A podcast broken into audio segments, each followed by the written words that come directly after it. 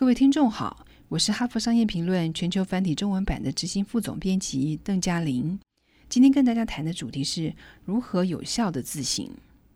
对领导人而言，真正有效的检讨方式是自省，也就是要以学习为目的，有意识地思考和分析各种信念和行动。反省时刻让大脑有机会在混乱中暂停运作，厘清整理各种观察跟经验。审慎考量多种可能的诠释方式，并且创造出意义来。这个意义可以提供未来想法和行动的参考。对领导人来说，这种自省的做法对他们持续成长和发展相当重要。不妨运用下列几个简单的做法来提升你自省的能力。第一，找出一些重要的问题，包括你在逃避什么，你如何协助同事达成他们的目标。你有哪些地方没有提供同事协助，甚至妨碍他们的进展？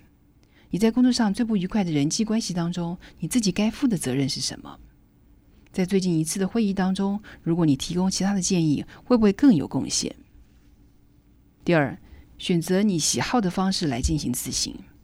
许多人透过写日记来反省，但如果情况听起来很糟，反而跟同事谈话会让你比较好过的话，你就跟同事谈谈吧。只要你的谈话内容真的是在反省，而不是只是抱怨其他同事，你可以自行选择想要的方式。你可以坐着或是站着反省，边走边反省，边骑自行车边反省，自己反省或是找朋友一起，也可以用写的、聊的，或是用想的。第三，排入行程表。大部分主管按照行事表来行事，所以你应该安排反省的时段。然后严格的遵守。如果你发现自己试着想要避开它或者忽略它，别忘了也要反省这一点。第四，从小处着手。如果花一小时自省感到太长，可以从十分钟开始。研究发现，在工作上最能够带来正向情绪和激励的，就是看到目前正在做的事情有进展，即使是小小的进展也很有帮助。